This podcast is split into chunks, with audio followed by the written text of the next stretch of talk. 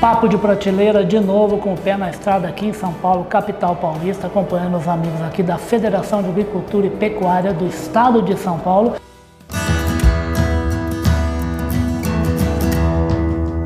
Podcast Papo de Prateleira. Não poderia deixar de falar aqui com o nosso Tirso Meirelles e sempre com patrocínio e parceria do Clube Agro Brasil e Clube Agro Dealer. O Tirso, que é o vice-presidente do sistema da federação com o Serviço Nacional de Aprendizagem Rural, e reuniu aqui o pessoal da imprensa para falar a respeito de como é que foram esses dois anos aí de pandemia e de outros problemas e de guerra para o setor aqui do estado de São Paulo e como vai ser 2023. Vamos começar com a encrenca, né, que foi estabelecida. Como é que você analisou esse ano de 2020, 2021? 2021 e 2022? Foram muito complexos. Tivemos aí a pandemia, pandemia fecharam todos os mercados e tivemos de criar as ferramentas digitais para ajudar o pequeno produtor a vender o seu produto, principalmente o hortifrutigranjeiro. Começou o hortifrutigranjeiro, depois as flores, depois a cana, o álcool para ser abastecido. Sempre quem sofreu mais primeiro. Sempre quem sofreu. E nós tínhamos de abastecer. E aí nós fizemos 4 milhões de máscaras, fizemos 500 mil testagens e para que o agro não pudesse parar. Isso foi um sucesso e conseguimos fazer um trabalho conjunto entre o processo como um todo. Mas não paramos, fizemos aí um processo da transformação digital. Fizemos o Pertinho de Casa para que as pessoas, o produtor rural, pudesse vender o seu próprio produto e aí começamos a trabalhar o processo de 22, a retomada, porque 21 foi muito difícil também. Nós tivemos chuva de granizo, nós tivemos chuva de terra, nós tivemos geada, duas geadas, tivemos uma seca terrível, atingiu todo o nosso processo produtivo ano passado, que culminou com um pouco de perda dos nossos produtos esse ano. Mas esse ano conseguimos restabelecer a importância da sustentabilidade do agronegócio. O país que tem mais sustentabilidade no mundo é o Brasil pelo Código Florestal.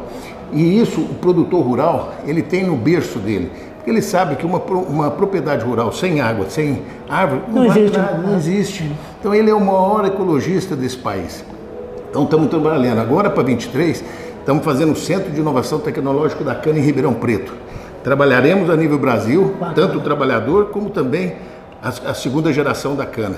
Vamos estar trabalhando também em São Roque, numa área de, de 42 é, Esse projeto é muito bacana, como é que é? Muito, 42 hectares para que a gente possa, sem dúvida nenhuma, fazer um Big Data. São uma, uma escola de 10 mil metros quadrados, para que a gente possa trabalhar as ferramentas digitais para levar para o pequeno e o médio produtor, porque esse está sofrendo. A rentabilidade dele é muito pequena. E com esse aumento de insumos, todos esses processos que nós tivemos, atrapalhou muito a rentabilidade do pequeno. Nós temos de ajudar o pequeno e é por isso que nós temos de levar essa transformação digital.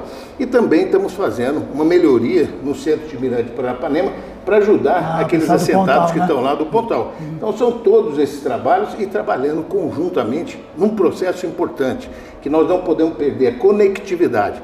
Nós temos que ter conectividade no campo para levar EAD, ensino, segurança, IG, que é identificação geográfica do seu produto, para que nós possamos vender o nosso produto da propriedade rural, é criar a vocação regional, Fazer negócio, compras né? públicas.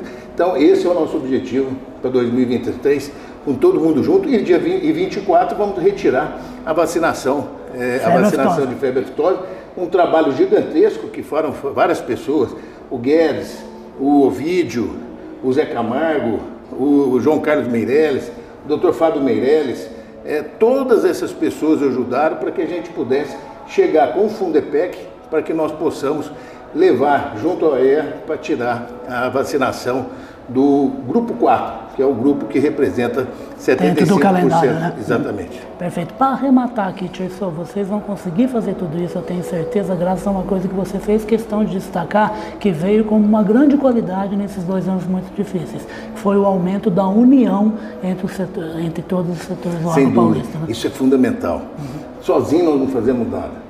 Nós temos a união da Sociedade Rural Brasileira, temos a união com o CESP, temos a união com a BAG, todos juntos que é o mesmo perfil que a gente faz a AgriShow. Nós somos parceiros no processo como um todo. Então nós temos de estar todos juntos com prol ao desenvolvimento sustentável do nosso país, para que nós possamos dar segurança alimentar para a nossa sociedade e também exportarmos os produtos internacionalmente para dar segurança alimentar para o mundo, porque o mundo não tem estoque. Então isso é importante relatar, não tem estoque, mas o Brasil pode fazer três safas por ano. É então o estoque é dele está né? Tá no, no ar livre. Ah. E aí nós conseguimos fazer a revolução que a própria FAO pede para que nós possamos. Conta com isso, né? Conta com 40 milhões de toneladas todo ano. Uhum. Então nós temos realmente de fazer um trabalho grande, mas manter o homem no campo. Temos de manter o homem no campo, o seu trabalhador, dar vitalidade para ele e aí sim começar a construir as pequenas agroindústrias para fortalecer o valor agregado. É por isso que todo mundo do agro brasileiro internacional fala, o Tirso é um cara. Obrigado, Tirso. Nada, é um prazer, você que é o cara. Nada, o Papo de Prateleira fica Valeu. por aqui com o Tirso.